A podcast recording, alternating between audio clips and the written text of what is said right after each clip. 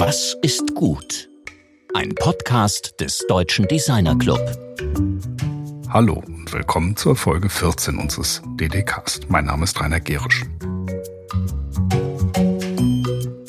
Letzte Woche sprachen wir mit Janina Albrecht. Sie arbeitet als wissenschaftliche Mitarbeiterin im Designinstitut für Mobilität und Logistik an der Hochschule für Gestaltung in Offenbach.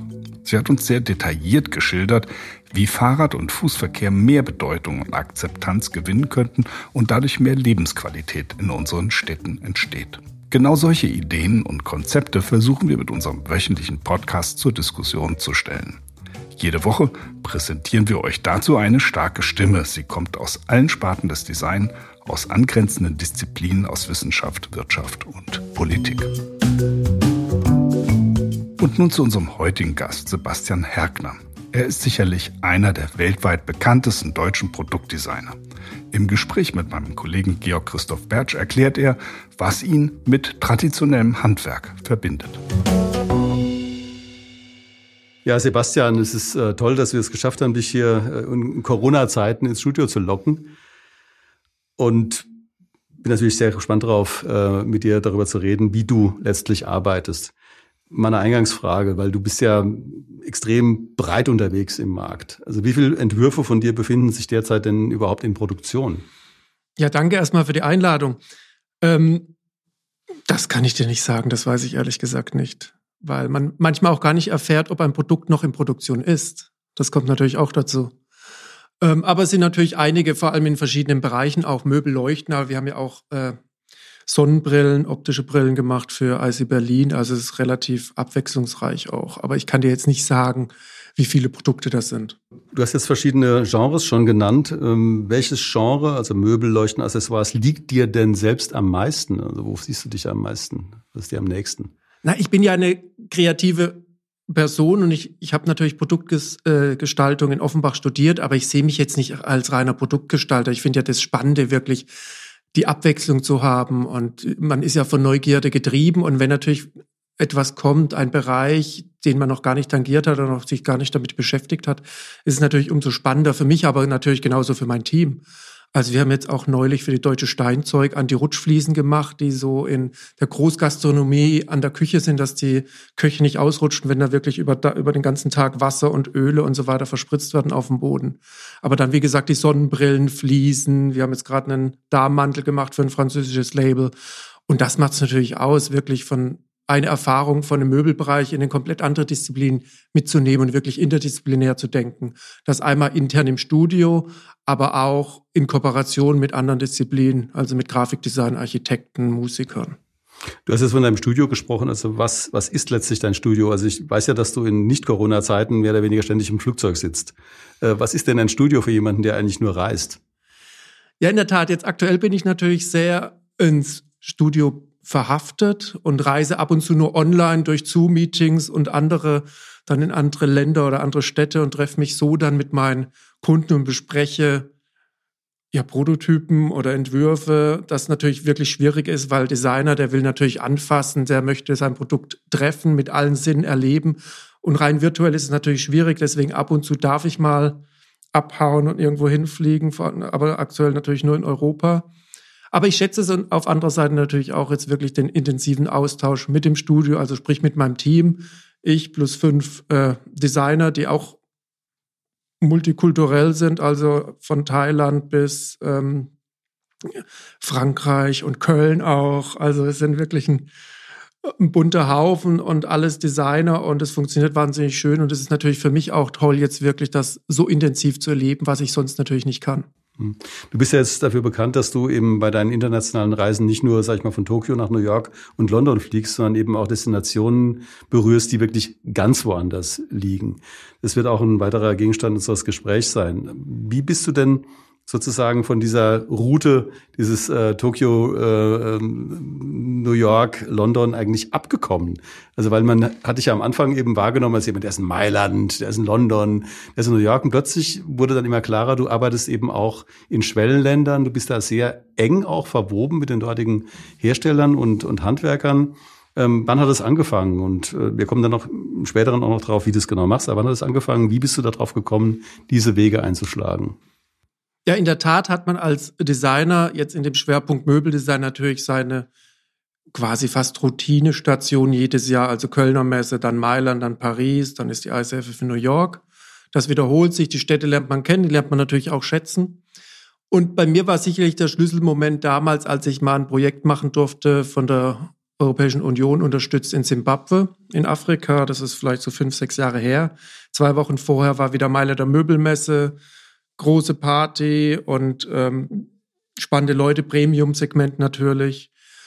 Aber irgendwie hat mir so ein sozialer Aspekt vielleicht gefehlt und man könnte so, Ärzte können sich engagieren bei Ärzte ohne Grenzen und so. Und irgendwie so was hat mir gefehlt. Ich habe natürlich tolle Handwerker auch hier, aber ich wollte irgendwie auch mit Handwerkern zu tun haben, die jetzt nicht aus diesen typischen Design-Destination kommen. Deswegen war ich sehr dankbar damals über den Ausflug nach Simbabwe, das ein sehr prägendes Erlebnis sicherlich für mich war, vor allem auch nach Mailand, dann zwei Wochen dort im Busch zu sitzen und mit Frauen zusammenzuarbeiten, die Körbe flechten, damit ihren Lebensunterhalt bestreiten, ihre Kinder ernähren, die, ein Kind möglichst auch zur Schule schicken zu können, also ganz andere Prioritäten haben, eine ganz andere Zufriedenheit auch haben, wie in unserer sehr stark westlichen kommerzgetriebenen Gesellschaft, höher, schneller, weiter und so ja.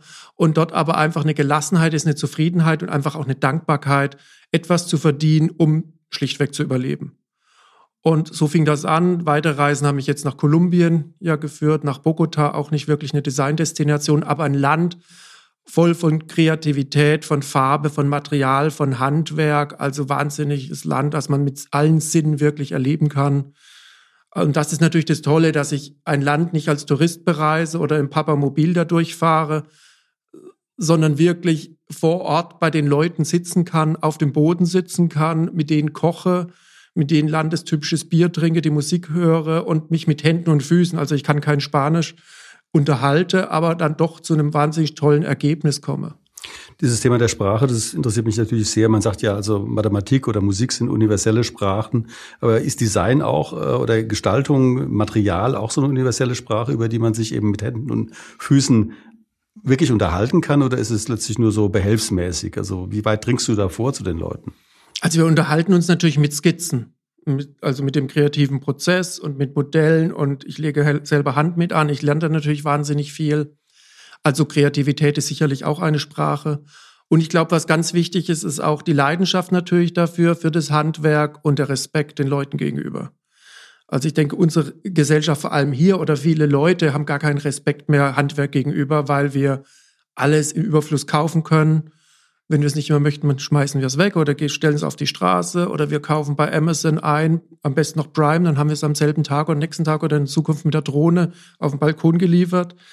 Aber wenn man mit Handwerk zusammenarbeitet, oder wenn ich einen Teppich entwickle in Nepal oder auch in Kolumbien, das braucht ein halbes Jahr, dann bekomme ich das erste Muster. Also sind wahnsinnig viele Hände involviert, Menschen, die ihre Leidenschaft da reinstecken, morgens aufstehen, Töpfern, Flechten, was auch immer machen. Also Handwerkstechniken, die wir zu, zum Teil in Europa gar nicht mehr haben, weil sie auch zu teuer sind, schlichtweg. Aber die diesen Handwerk nachgehen, auch die jungen Generation. Und das ist so wichtig und wahnsinnig äh, beeindruckend für mich auch. Und ich denke, das ist so wichtig auch zu kommunizieren, also wirklich der Respekt gegenüber dem Handwerk, weil es gibt ein bisschen so einen Handwerkrassismus, sage ich manchmal, dass man gar keine Wertschätzung dem gegenüber hat. Vor allem auch Produkten gegenüber, die von Schwellenländern kommen.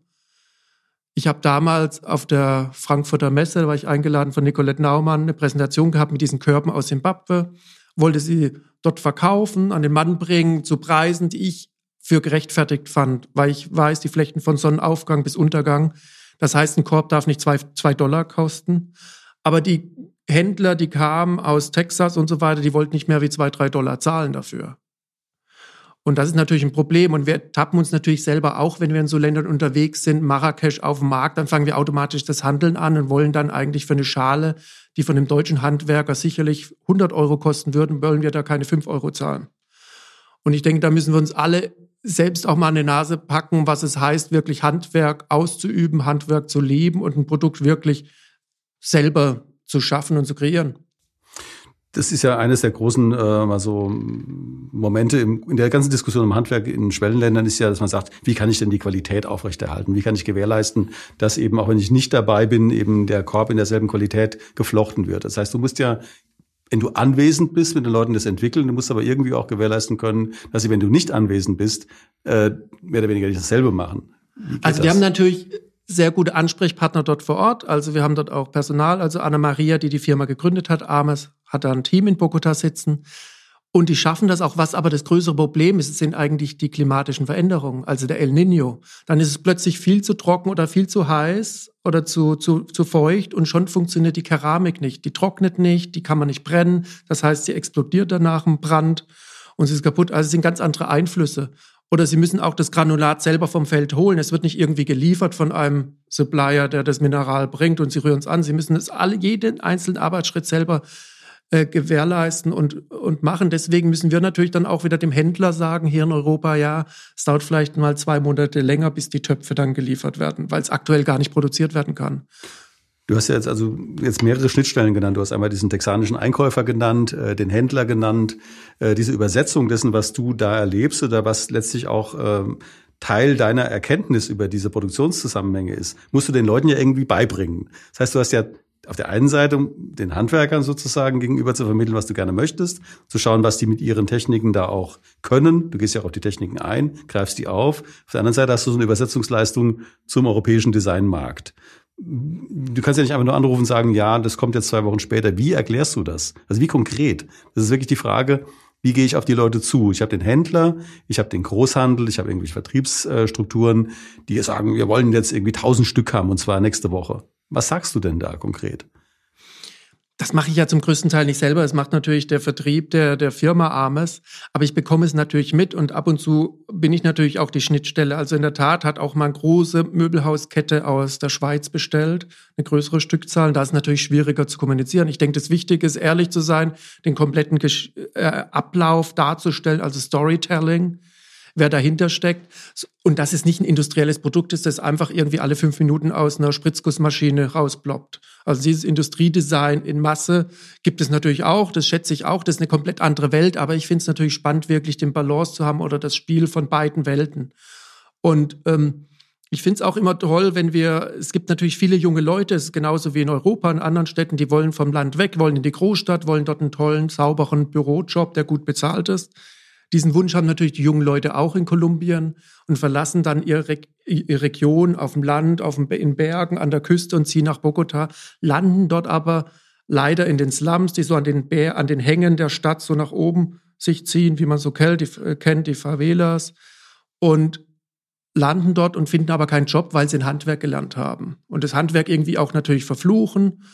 Aber sehr viele arbeiten jetzt für uns in Industriehallen an Stadtgrenze von Bogota und können dieses Handwerk, das sie von den Großeltern erlernt haben, das Flechten, das Töpfern, das Weben und so weiter ausüben, verdienen ihr Geld damit und schätzen das jetzt mittlerweile viel mehr, was sie gelernt haben. Haben jetzt natürlich auch die Möglichkeit, in der Stadt zu leben, in der Hauptstadt zu leben, aber damit mit ihrem Wert oder mit ihrem Kulturgut, das sie gelernt haben, zu überleben.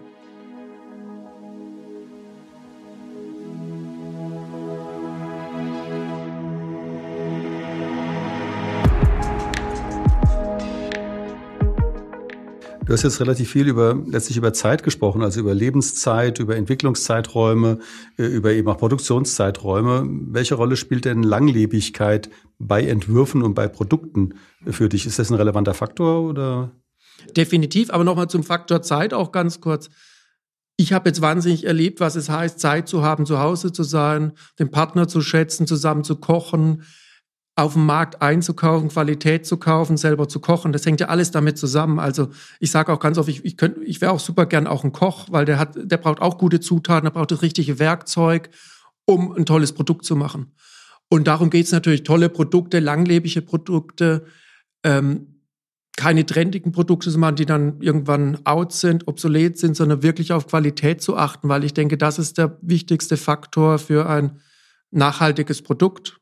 Also wenn wir, ein Produkt muss ja ein Begleiter werden für ein Leben, am besten vielleicht sogar für Generationen, dass man vielleicht weiter vererbt. Und das ist natürlich immer so das größte Ziel, funktioniert sicherlich nicht mit jedem Produkt.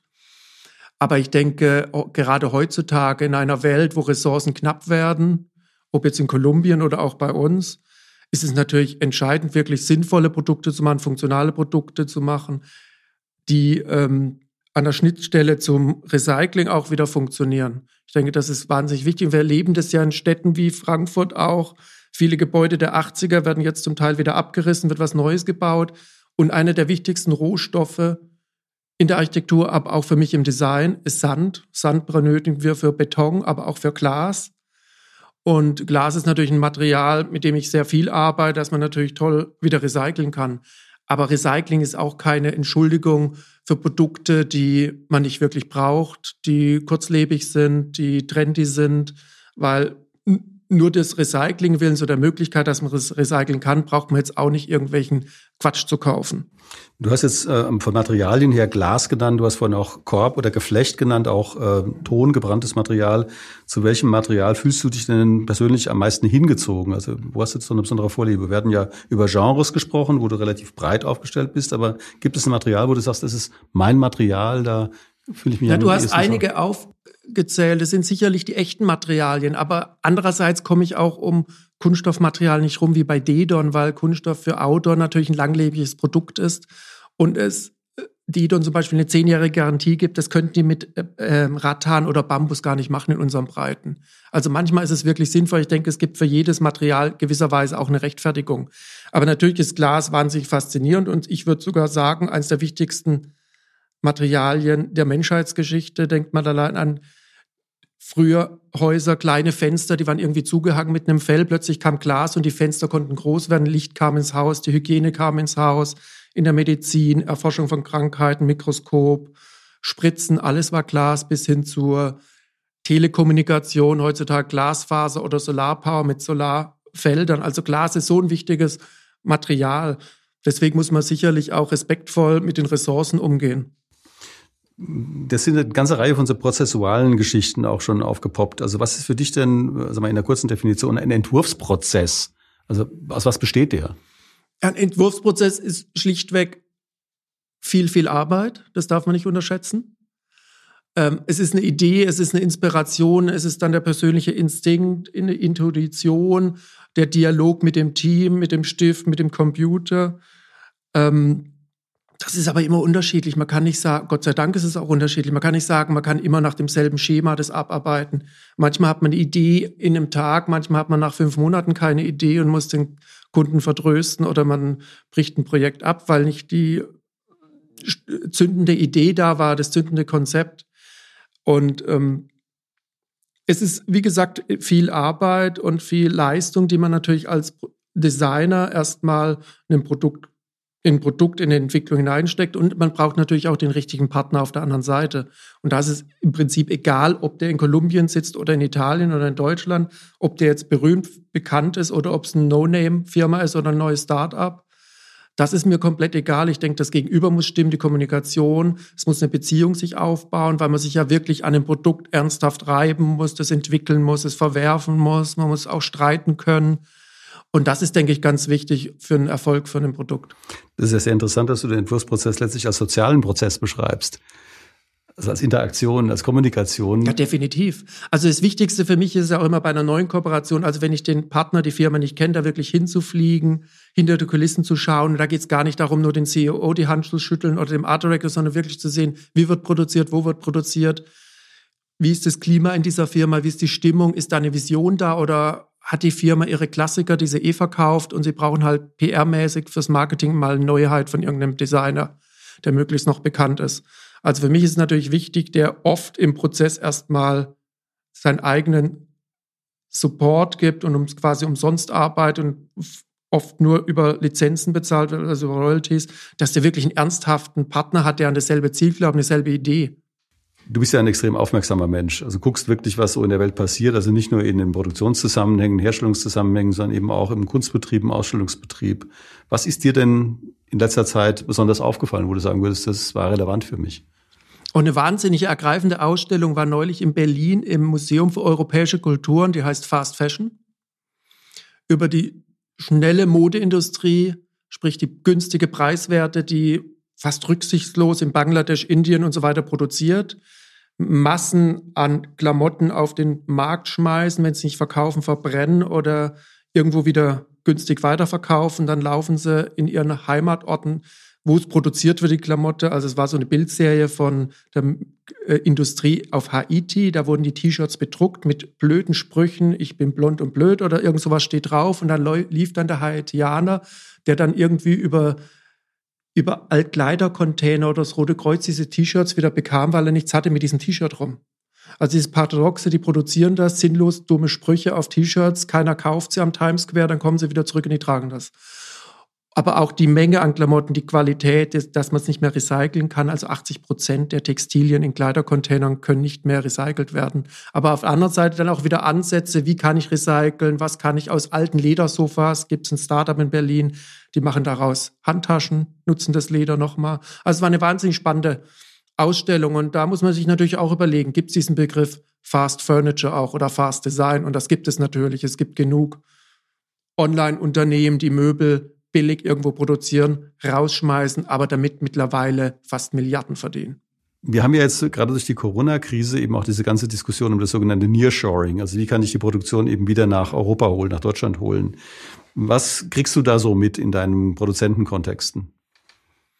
Ja, in der Tat ist es ja so, dass Italien sehr stark darauf achtet, wir produzieren in Italien, vor allem sogar in der Region. Also wenn man mit Morose oder anderen arbeitet, das sind die ganzen Zulieferer für Holzgestelle, Metallgestelle keine 20 Kilometer weg. Also sie haben den direkten Kontakt, die kennen sich privat und unterstützen sich gegenseitig. Wenn ich mit dänischen Firmen arbeite, da wird natürlich der größte Teil, also über 90 Prozent, nicht mehr in Dänemark produziert. Die haben zum Teil ihre eigenen Werke dann in Polen oder in Litauen, haben ihr eigenes Team da. Aber irgendwie verschwindet natürlich dann aus im eigenen Land so der Stolz für Handwerk oder das Handwerkwissen. Die Handwerker gehen verloren. Da gibt es in Deutschland, glaube ich, noch eine ganz gute Balance. Und viele meiner Hersteller überlegen jetzt auch, okay, warum produziere ich nicht mehr sogar bei uns oder in Europa? Und ich denke, das ist sehr, eine sehr spannende Überlegung zum Thema Nachhaltigkeit, Transportwege, Transportemissionen und so weiter. Und das ist natürlich auch ein großer Faktor im Design, wie emissionsgeladen oder wie viele Emissionen stecken eigentlich in der Produktentwicklung, in der Produktion, im Vertrieb und so weiter. Und da kommt natürlich vielleicht auch in der Zukunft dann das Thema 3D-Druck. Drucke ich vor Ort, produziere ich zum Teil vor Ort, baue ich es da nur noch zusammen oder kann ich alles wirklich gebündelt bei mir in meinem eigenen Werk behalten? Welche, das ist vielleicht eine komische Frage, aber welche, welche Probleme bringt denn deine Prominenz mit sich, wenn du mit Herstellern redest? Bist ja jetzt erstmal auch ein Name, ein Brandname. Äh, du redest mit denen über Entwürfe und äh, hat es Nachteile auch? Also ich würde, mein Vorteil hat es natürlich logischerweise. Vorteil hat es natürlich, weil man schneller in Kontakt kommt. Ganz sicher am Anfang die ersten fünf Jahre nach der Selbstständigkeit war es natürlich mehr Klinkenputzen und auch abgelehnt werden. Mittlerweile kommen die Firmen auf einen zu und man hat natürlich das Vorteil, man kann aussuchen.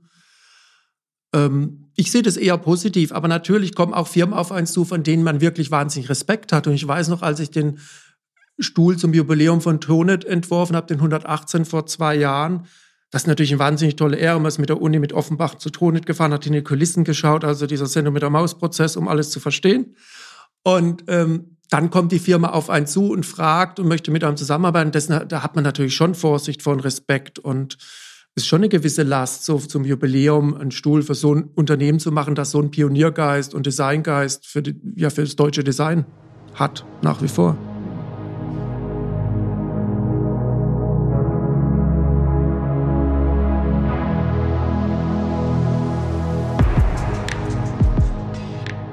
Enzo Mari ist ja jetzt vor kurzem gestorben. Man kann wirklich sagen, das ist ein großer, großer Designer äh, gewesen im Alter von 88 Jahren und er hat ja in den frühen 70er Jahren diese Autoprogettazione Serie rausgebracht, also für den Selbstbau auf Basis von Halbzeugen. Das war ja letztlich schon eine geniale Fügung, von der sehr viele andere, also Blaupause eben von Vogt Weizenegger zum Beispiel auch inspiriert wurden oder letztlich auch Ikea mit berührt wurden. Ähm, was verbindest du mit, mit Mari? Also was, welche Rolle spielt er für dich als, also mal so, für uns alle hat er natürlich eine gewisse Bedeutung, aber was siehst du da für dich äh, insbesondere in seinem Werk oder in seiner Person? Ja, in der Tat ein wahnsinnig großer italienischer Designer, den man mit Castiglioni und anderen auf eine Stufe stellen kann, mit einer sehr sozialen Komponente, durch die Produkte, die man selber nachbauen darf. Und ähm, sehr nachhaltig dadurch natürlich auch mit der Materialwahl, mit der Kooperation mit Handwerk auch. Ähm, also sicherlich ein großer Design-Pionier, äh, italienischer Meister, Maestro, wie man ja auch sagt, und mit, mit wahnsinnig tollen Entwürfen. Also jetzt konnte ich gerade noch mal so ein Boxchair bei eBay Kleinanzeigen auch ersteigern. Das ist natürlich auch wahnsinnig toll in Gelb. Ähm, ja, ist natürlich ein Vorbild, aber es, er ist natürlich auch aus einer, von einer anderen Generation an Designern. Da gab es natürlich auch noch nicht so viele Designer, was natürlich auch solche Maestros geschaffen hat.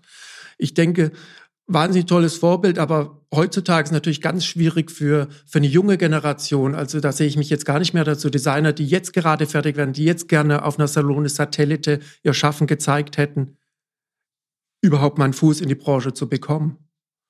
Ich denke, da habe ich natürlich groß Sorge heute für, wie diese Generation, nicht, dass es eine verlorene Generation jetzt durch Corona wird, weil natürlich viele Firmen auf etablierte Designer setzen, wie mich und Konstantin Gritsche, Okiola und andere, beziehungsweise jetzt sicherlich alte Entwürfe von Mari wahnsinnig auflegen werden. Das wird wahrscheinlich nächstes Jahr kommen, dass viele Entwürfe da wieder aufpoppen, die großartig sind.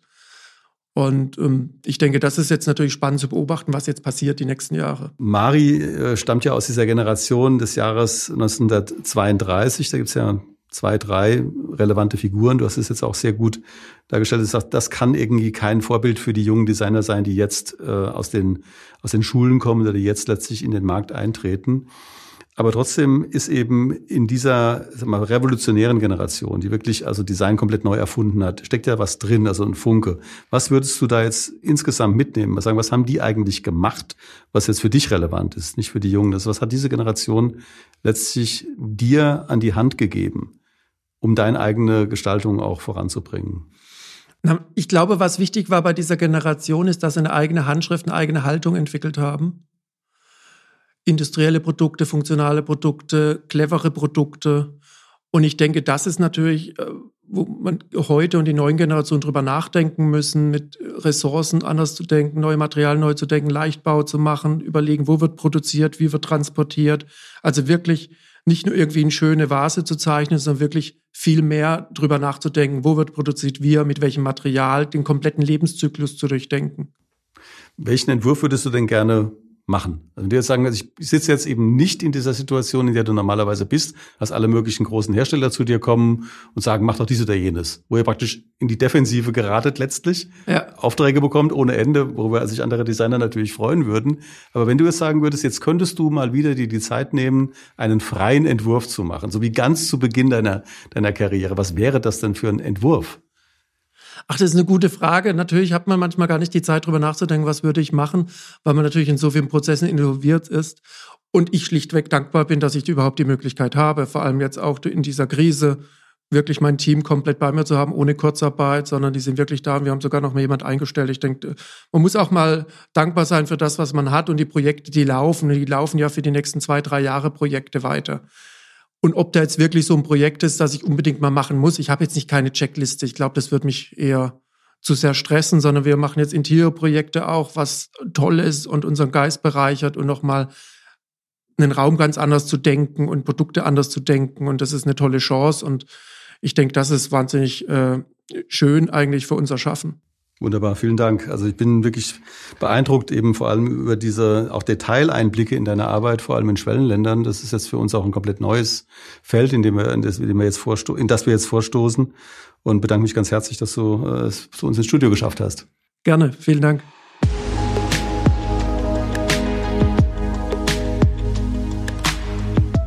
Das war Sebastian Herkner im Gespräch mit meinem Kollegen Georg Christoph Bertsch. In der nächsten Woche hören wir Professor Dr. Dr. Volker Moosbrugger. Er ist Generaldirektor des Forschungsinstituts und des Naturmuseums Senckenberg in Frankfurt am Main. Im Gespräch mit dem Leibniz-Preisträger gehen wir der Frage nach, welche Rolle Design in den nächsten drei Millionen Jahren spielt.